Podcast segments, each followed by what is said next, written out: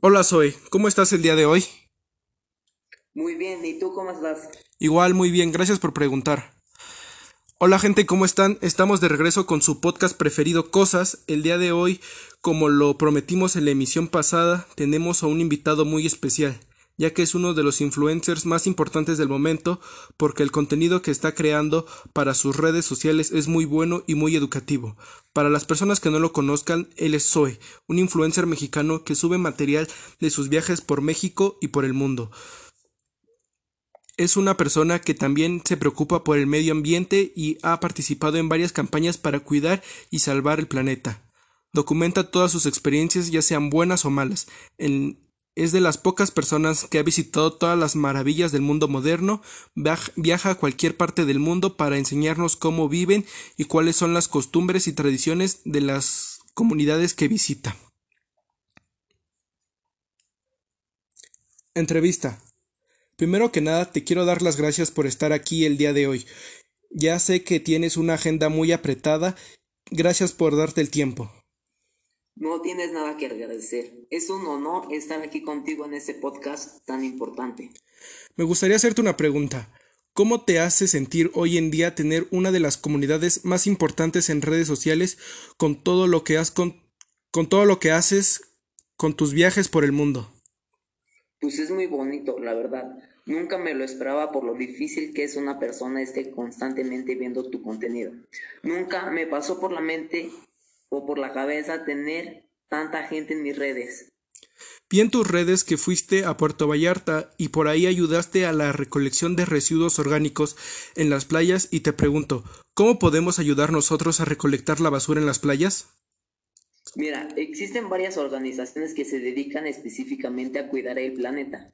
Lo puedes checar en internet ya, ya sea cuestión tuya. De ti escoges la organización que deseas ayudar. De todos tus viajes, ¿cuál de estos ha sido el que te ha sorprendido para bien, ya que no esperabas vivir experiencias tan bonitas? Yo creo que fue viajar a las comunidades indígenas de mi país, porque nunca pensé que tuvieran ese estilo de vida tan simple que a nosotros nos hace falta bastante. Despergarnos de toda la tecnología y vivir nuestra vida. Oye, ¿y cuál es tu próximo destino? ¿En qué estás pensando en realizar en el futuro?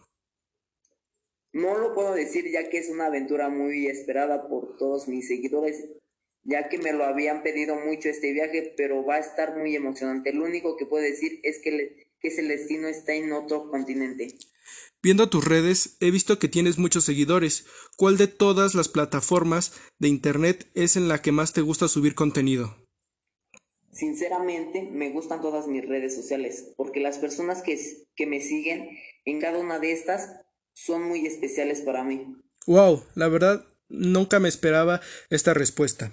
Antes de continuar con esta entrevista, me gustaría mandar a un comercial de nuestro patrocinador del podcast del día de hoy.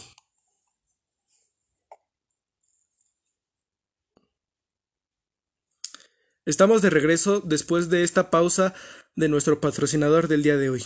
Esta pregunta me crea mucha duda. ¿Visitar Oaxaca el año pasado fue lo que tú esperabas? Sí, mm, las personas de los pueblos que visité fueron muy amables conmigo. Los lugares a los que fui me encantaron y son muy bonitos de lo que imaginaba, y mucho más bonitos que en fotografías. En tu viaje a la Ciudad de México, ¿dónde realizaste el reportaje que más te gustó? Lo que más me gustaron fueron el Museo de Antropología e Historia y el Templo Mayor. Saber la historia de mi país en, el México prehispánico me fascinó bastante.